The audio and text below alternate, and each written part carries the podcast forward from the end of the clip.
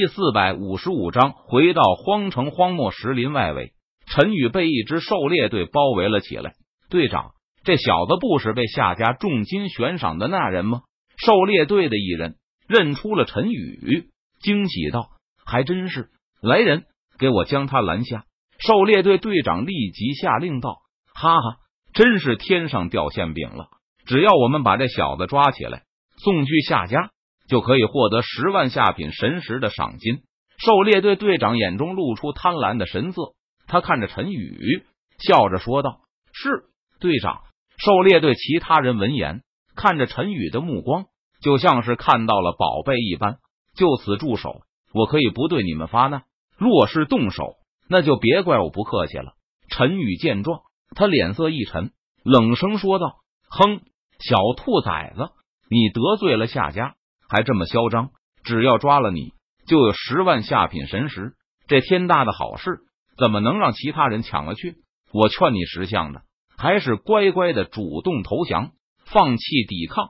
不然的话，要你吃不了兜着走。狩猎队队长闻言，他冷笑着说道：“根本没有把陈宇放在眼里。狩猎队队长是神将境强者，他的队员也都是大神境之人，实力强大。”他们是支狩猎小队，在荒漠石林里还从来都没有遇到过太难对付的敌人。如果我说不呢？陈宇不由得发出一声轻笑，道：“不，那你这是在自找苦吃。”来人，一起上，抓了他！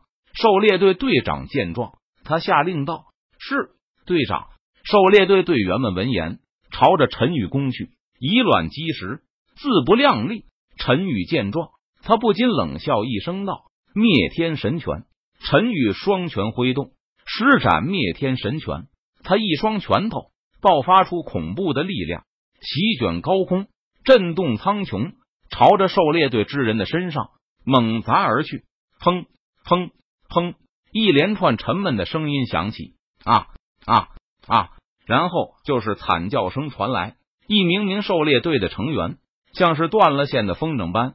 吐血倒飞而出，扑通扑通扑通，然后重重的摔落在了地上，顿时进气少，出气多，眼看都是活不成了。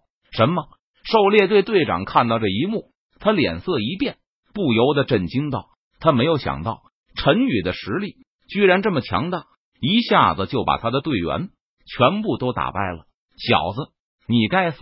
狩猎队队长低吼道：“这支狩猎队。”是他好不容易才建立起来的，是他在荒城立足立身的根本。可是陈宇居然把他的队员全部都给杀死了，这让他顿时没有了资本。我要杀了你！狩猎队队长大怒，他冷声说道：“砰！”只见狩猎队队长脚掌猛跺地面，他的身体如同一枚大炮般朝着陈宇飞射而去。与此同时，狩猎队队长右手紧握成拳。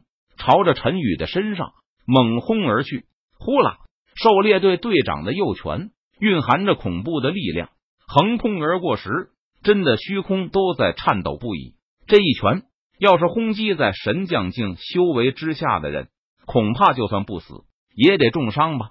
可惜，狩猎队队长面对的人是陈宇，陈宇在大神境就可以杀死神将境强者。如今，陈宇的修为。已经达到了神将境，那么普通的神将境强者，在陈宇眼中就是一只随手可以捏死的蚂蚁。面对狩猎队队长的攻击，陈宇脸色淡然，眼眸平静，他站在原地一动不动。等到狩猎队队长的拳头即将砸在自己身上的时候，陈宇这才动了灭天神拳。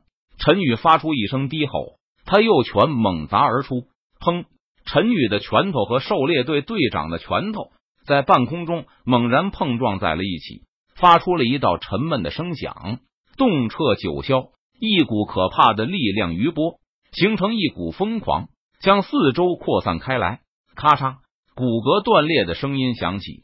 只见陈宇的拳头直接将狩猎队队长的手臂瞬间打折了。啊！凄厉的惨叫声响起。砰！陈宇的拳头。直接轰在狩猎队队长的身上，发出一道沉闷的声响。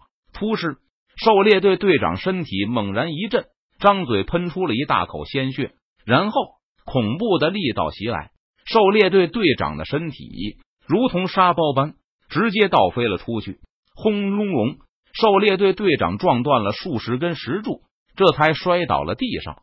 此刻，狩猎队队长的身体恐怕没有一处完好，全身骨骼断裂。这这怎么可能？这小子的实力怎么可能这么强？狩猎队长一边咳血，一边难以置信道：“陈宇脸色淡然，眼眸平静，他悠闲走上前去，一脚踩在狩猎队长的胸膛上。杀人者，人恒杀之。想要拿我去兑换赏钱，那也要看你有没有那个本事。若有下辈子，你还是老老实实的当一个猎人吧，不要妄想着天上会掉下馅饼。”陈宇脸庞冷峻，目光冰冷。